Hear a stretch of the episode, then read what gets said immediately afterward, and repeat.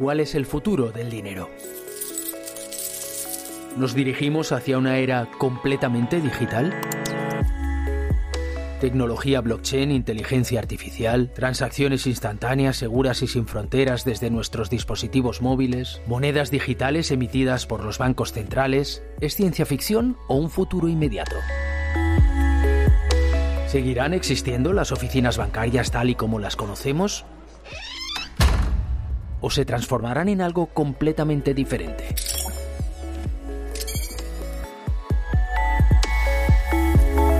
A explorar los desafíos y oportunidades que ofrece la tecnología para la banca se dedican Jesús Ferrando y Antonio Pérez. Soy Jesús Ferrando, responsable de la unidad de banca en Valencia y director de proyectos tecnológicos. Soy Tony Pérez, manager en ETT Data Valencia y actualmente estoy liderando servicios digitales en el ámbito bancario. El pulso de la tecnología. Entity Data Podcast.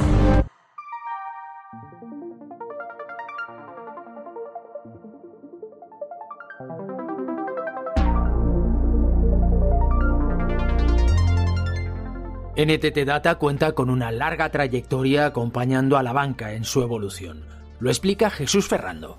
Bueno, somos una compañía llevamos más de 20 años trabajando en, en, los principales bancos españoles y también en Latinoamérica. Podéis pensar en todos los colores, rojo, azul, verde, naranja, en todos ellos. Y parte de nuestros equipos tienen una misión más focalizada en un cliente en particular. Y luego tenemos equipos especializados que tienen un foco o una misión de aportar ese valor de una manera más cross, ¿no? Eh, a nivel de de sector y donde a veces trabajan incluso en, en diferentes clientes a lo largo del tiempo. Para ello es necesario sumar los conocimientos financieros con los de gestión y desarrollo. Antonio Pérez. Bueno, tenemos un equipo tanto de gestión para coordinar todas las tareas como de desarrollo que nos permite pues dar cobertura a todas las necesidades que desde el banco se nos hace, se nos hace llegar a, a Entity Data. Y por eso la formación ha de ser continua lo bueno y lo malo que tiene la tecnología es que es muy, muy ágil, evolucionando y parte de nuestro día a día es el seguir aprendiendo. Es decir, al final no podemos quedarnos en, oye, yo estudié informática hace 18 años, no puedo seguir viviendo de lo que aprendí hace 18 años. Es decir, aquí hay una formación continua y esto, por, por eso también en empresas como Entity Data se hace un esfuerzo muy importante con la formación continua.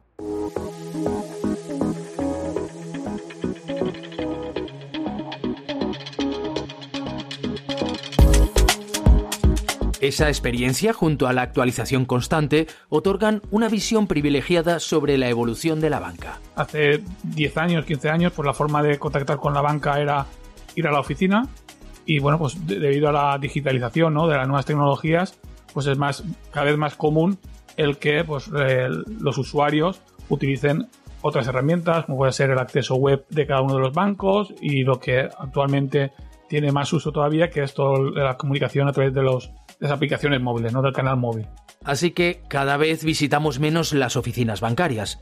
¿Van a desaparecer? Jesús Ferrando. Yo creo que el concepto de oficina está evolucionando mucho para que la atención sea más rápida y sobre todo sea más personalizada. Es cierto que habrán determinadas necesidades que se cubrirán a través de la aplicación móvil o de, a través de la web, porque son servicios o funcionalidades que el ciudadano van pasando los años y cada vez de una manera más natural hacemos en nuestro día a día con, a través de las aplicaciones móviles. Y entonces, obviamente, ya no necesitamos que la oficina nos dé ese servicio de manera presencial, pero hay otra serie de eh, necesidades que cubrimos en la oficina. A día de hoy, cuando vamos a pedir una hipoteca, en algún momento del proceso, que es un proceso que, que tarda bastantes días, pues tenemos que llevar cierta documentación que nos, que nos requieren o tenemos que comprobar con nuestro agente comercial si hasta qué punto vamos a llegar a unos determinados capitales o no, ¿no? Y, y recibir cierto asesoramiento. Entonces, la oficina yo creo que ha evolucionado mucho y se ha transformado para que tenga una función más de asesoramiento de productos más complejos, por un lado, y por otro lado, para atención a personas que requieren de ese servicio presencial. Nuestra relación con los bancos ha cambiado. Hay nuevas formas de operar y también nuevos desafíos. La seguridad es uno de los principales. O sea, nosotros cuando tenemos que, que hacer un desarrollo, el desarrollo pasa por diferentes fases de pruebas, pruebas internas y luego pruebas por un equipo eh, en algunos casos externo, y luego hay un equipo específico que hace eh, esas pruebas de seguridad sin las cuales cualquier cambio que hacemos, en, por ejemplo, en la aplicación móvil o en la aplicación web, si no tiene el check, ¿no? El OK no llegaría a ponerse en producción. Y como respuesta a esos desafíos, en NTT Data trabajan en nuevos desarrollos tecnológicos para proteger todos los canales. Estamos trabajando en un proyecto alrededor de la biometría vocal. Es un proyecto que básicamente lo que pretende es simplificar este proceso de autenticación que hace el cliente a través de los canales. Es decir, que cuando llamamos a un banco porque tenemos una incidencia, tenemos un problema con la tarjeta o, queremos reclamar algo, todos sabemos que ahí se nos pide una serie de datos ¿no? en esa llamada y de alguna manera estamos expuestos a un proceso que puede tener una cierta incertidumbre. Nuestra visión, y, de hecho la estamos desarrollando en un proyecto como este, es que en el futuro de la banca lo que es el, acceso a los canales digitales y el acceso a los servicios del banco, pues será utilizando tecnologías de este tipo, como la biometría, ¿no? donde a partir de una huella vocal, que podemos tener en este caso, o incluso una, una huella de, de, nuestra, de nuestra cara, seremos capaces de autenticarnos. No tendremos que recordar pines, por, por ejemplo, en el caso de, del segmento senior ¿no? de los bancos, que puedan tener dificultad para recordar contraseñas o, recordar información pues precisa que se les pueda requerir de una cuenta o, o de cualquier eh, información personal o propia del banco, ¿no?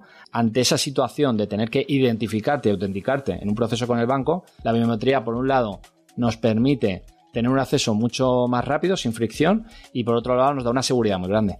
Si nos relacionamos de forma distinta con las entidades bancarias, también han surgido nuevos medios de pago. Se están habilitando cada vez más tipos de pago, ¿no? Pues el que ha conocido como, como Bizum, ¿no? Pues ahora también está muy de moda el, de Request to Pay, ¿vale? Al final es eh, nuevas formas de, de pago, tanto para que sean usadas a nivel de cliente y luego alguna de ellas a nivel de, empresas, ¿no? Para los comercios, para de alguna forma facilitar al máximo ese proceso de pago que es muy importante, ya te digo, tanto para, para el comercio como para el usuario final.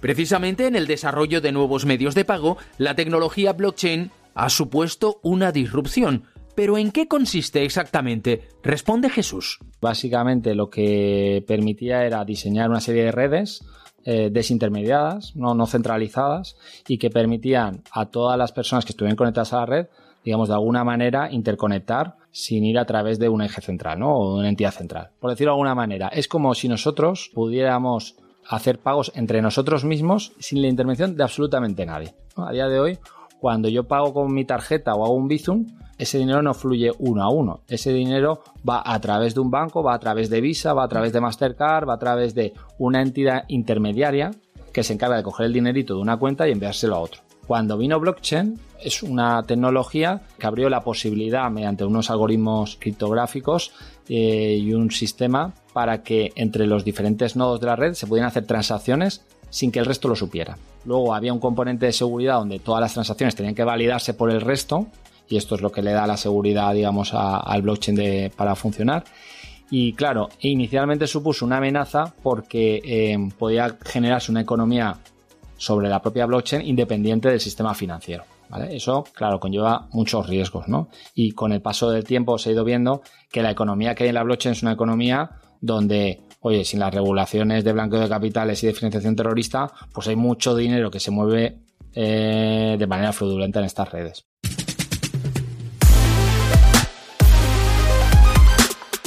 Y sobre esa tecnología aparecen las criptomonedas. Son monedas digitales que han sido creadas sobre redes blockchain. Entonces, cuando hacemos pagos con criptomonedas lo podemos hacer sin la visibilidad, sin la intermediación, de una manera muy anónima, sin que ningún banco sea consciente o ningún banco central sea consciente de que hemos transferido ese dinero a través de, de la blockchain. Pero esa misma tecnología que presenta importantes amenazas abre también paso a nuevas oportunidades y ahora estamos en un estadio donde en ciertas industrias están implementando soluciones sobre la blockchain.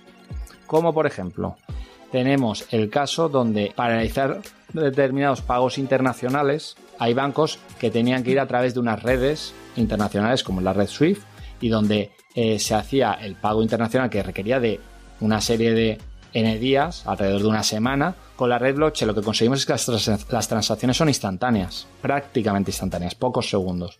Entonces, la red blockchain está permitiendo a ciertas entidades ¿no? y a ciertas empresas el poder hacer transferencias monetarias en un tiempo muy reducido de pocos segundos desde una parte del mundo hasta el otro. Y eso es algo que antes de esta tecnología no existía. Transacciones internacionales casi inmediatas, nuevos medios de pago. ¿Desaparecerá el dinero en efectivo? Hay un sector de la población importante que a día de hoy hace todos sus pagos en efectivo. Yo creo que a raíz de la pandemia ha habido un periodo donde todavía si cabe más nos hemos digitalizado y hemos utilizado medios de pago digitales y hemos reducido el uso del efectivo, oye, al principio por, por un tema más de, protección a nivel de, de, salud, ¿no? Y por el riesgo que suponía de contagio, pero siguen pasando los años y todos los registros que tenemos a nivel europeo es que de manera generalizada en unos países más, en otros menos, sigue habiendo un cierto uso del dinero en efectivo. El dinero efectivo es el dinero anónimo para la ciudadanía, ¿no? Entonces, de, alguna manera, no nos pueden limitar ese derecho. ¿eh? Y en, algunos países se ha intentado y se ha tenido que tirar para atrás. ¿Y cómo se cubre esa distancia entre el dinero en efectivo y los nuevos medios de pago? Precisamente son las CBDCs, ¿no? Que llamamos, que es el, el dinero digital de los bancos centrales. Para que se entienda, es como dinero en efectivo pero digital emitido por los bancos centrales y que podríamos utilizar los ciudadanos. De hecho, ya hay experiencias internacionales con dinero digital de los bancos centrales. Se abren infinidad de posibilidades.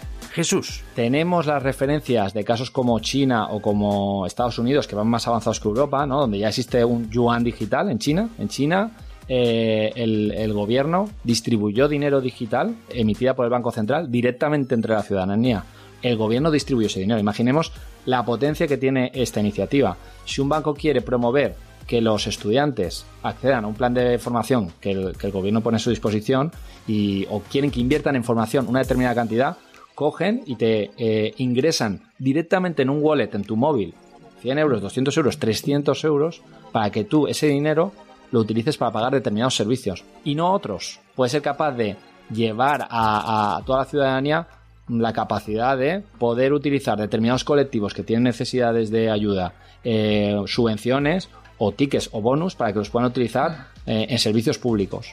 Podemos decir, oye, pues yo quiero dotar de X cantidad de dinero directamente eh, para este sector para que no tengan que pagar más el transporte público. Oye, pues van con ese wallet digital en su móvil, hacen el pago de, a través de esa moneda digital y oye, para ellos es transparente. Entonces, es, uno de los posibles medios de pago del futuro que en cierto modo sustituiría al, dinero físico, al dinero en efectivo y que sería directamente emitido desde bancos centrales con destino a los ciudadanos. Así que en ese escenario, la banca, un sector sumamente regulado, puede aportar un colchón de seguridad. Cuando ha venido las criptomonedas, hay muchos casos de gente que ha perdido muchísimo dinero y simplemente pues porque han perdido una contraseña, etcétera, etcétera, etcétera. Entonces, a día de hoy, eh, digamos, estamos bajo el amparo de la banco, del banco tradicional y, oye, pues eso también nos da una seguridad que podemos tener eh, una serie de, préstamos, de cuentas, nuestros ahorros, etcétera, etcétera, etcétera, y podemos, eh, digamos, vivir con esa tranquilidad.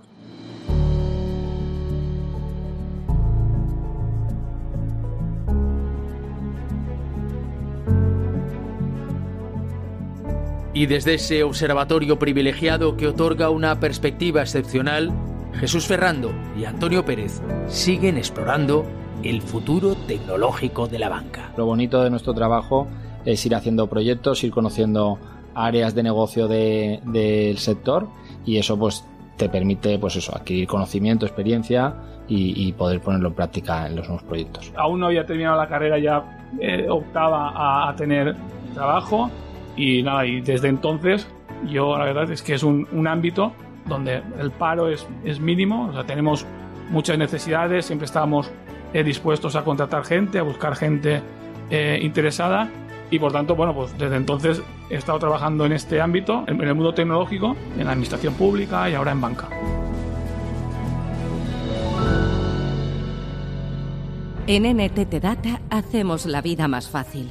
Somos más que tecnología. Somos innovación, diversidad, talento. Somos compromiso. NTT Data va un paso más allá, un pulso más allá. Llevamos el futuro en cada latido.